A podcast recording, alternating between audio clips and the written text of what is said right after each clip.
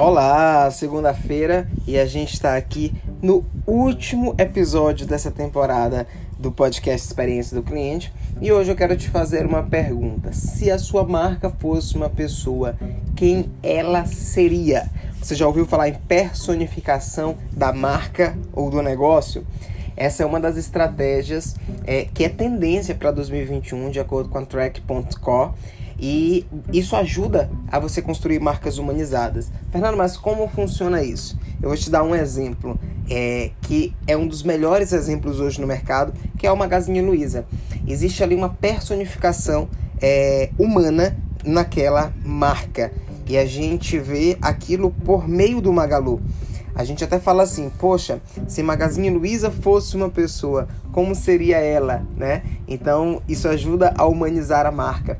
E aí, você que é pequeno ou médio negócio, pode pensar em cinco fatores que vão te ajudar aí a trazer uma personalidade para sua marca.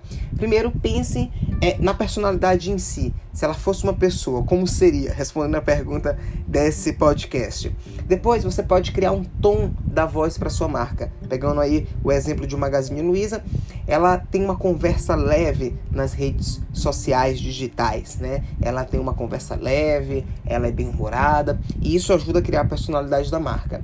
Terceiro ponto é conversar o tempo inteiro com os seus clientes no digital, ser uma marca aberta. Isso ajuda a gerar engajamento, ajuda a criar aproximação e ajuda a fazer com que o teu cliente vire um evangelizador da marca.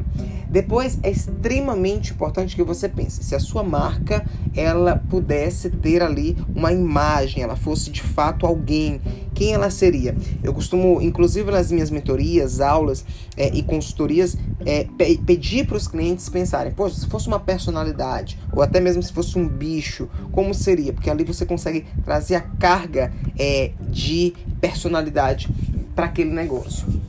E a última, o último ponto é que você pode, ali naquela personificação, reforçar o tempo inteiro os valores da marca. Quais são os valores, quais são os princípios, o que, que essa marca acredita, qual é a missão, a visão, né?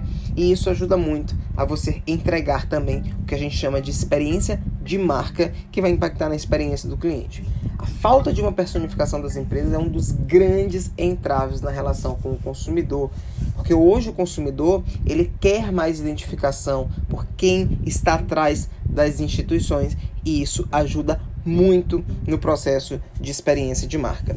Essa foi a minha dica desse último episódio. Eu espero que você tenha gostado. Se você quer ouvir os outros episódios e rever um pouquinho, volta lá no começo, dá o play em cada um, porque vai ser muito legal para você e para o seu negócio. Até a próxima temporada. Um grande abraço.